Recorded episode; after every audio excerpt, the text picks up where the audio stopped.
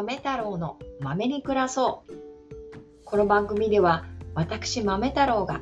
日々の生活を豆に楽しく過ごしていくために思考を整理しつつアウトプットに挑戦する様子をお伝えします。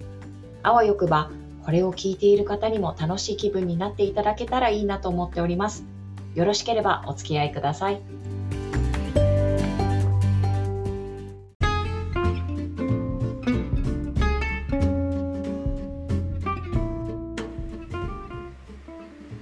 ちは。いかがお過ごしですか？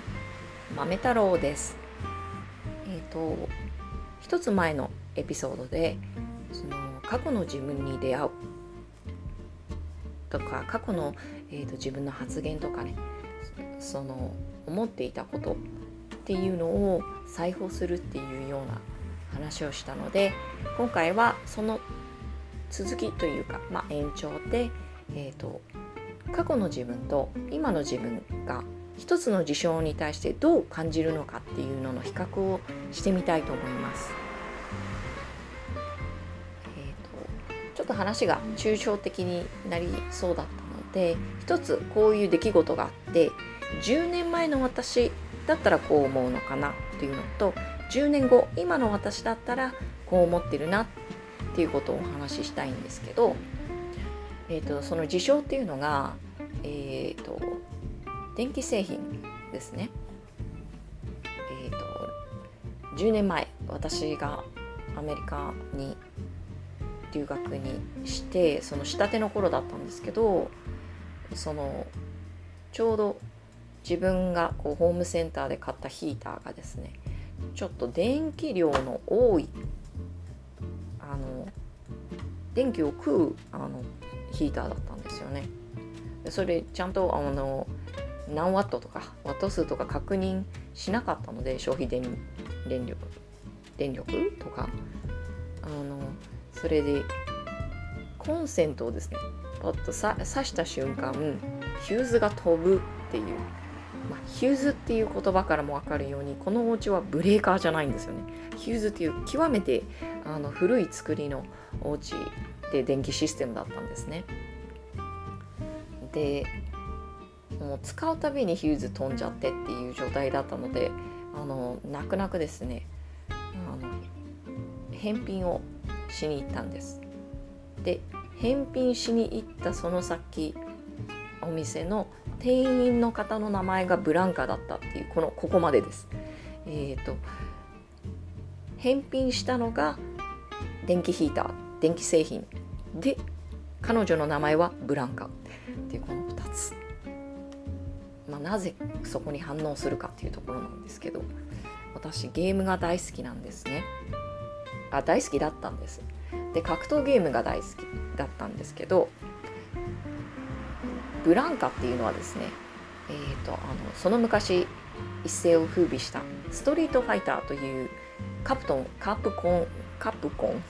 社のゲームがあってその中のキャラクターの一つ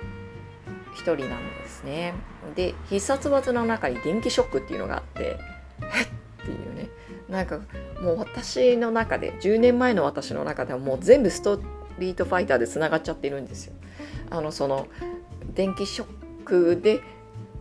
電気ショックとは関係ないんだけどそのヒューズが飛んだこととかその電気製品でしかもそのあの返品したところの店員さんがブランカっていうところでギャーっていう揃ったってなっちゃっていたんですね。だけれども10年後の私はどう考えるかというと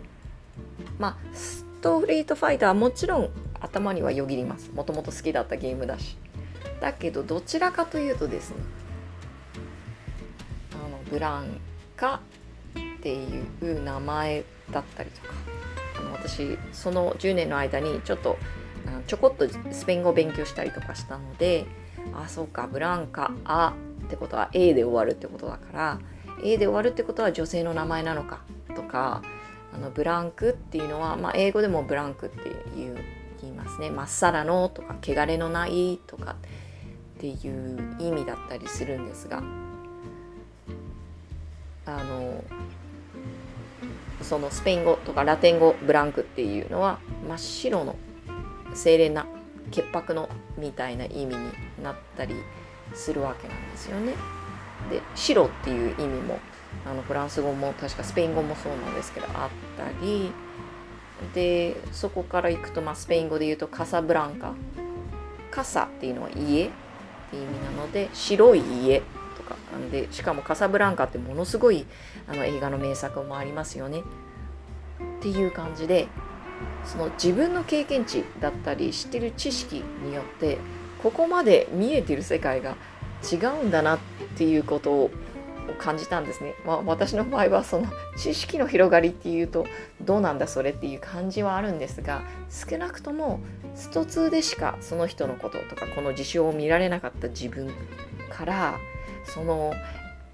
言葉の語源とかねそこからこうあの映画の話につながったりとかってしていくところどんどんどんどん細分化して枝分かれしてっていうところでやっぱりその自分の行動も変わってくるなと思っています。ということで何のこっちゃの話です？あの最初から最後まで終始何のこっちゃの話でであのだいぶ時間も長くなってきてしまったのでこの辺で失礼したいと思います。これを聞いているあなたの一日が素晴らしいものになりますようにお付き合いいただきありがとうございました。ではまた。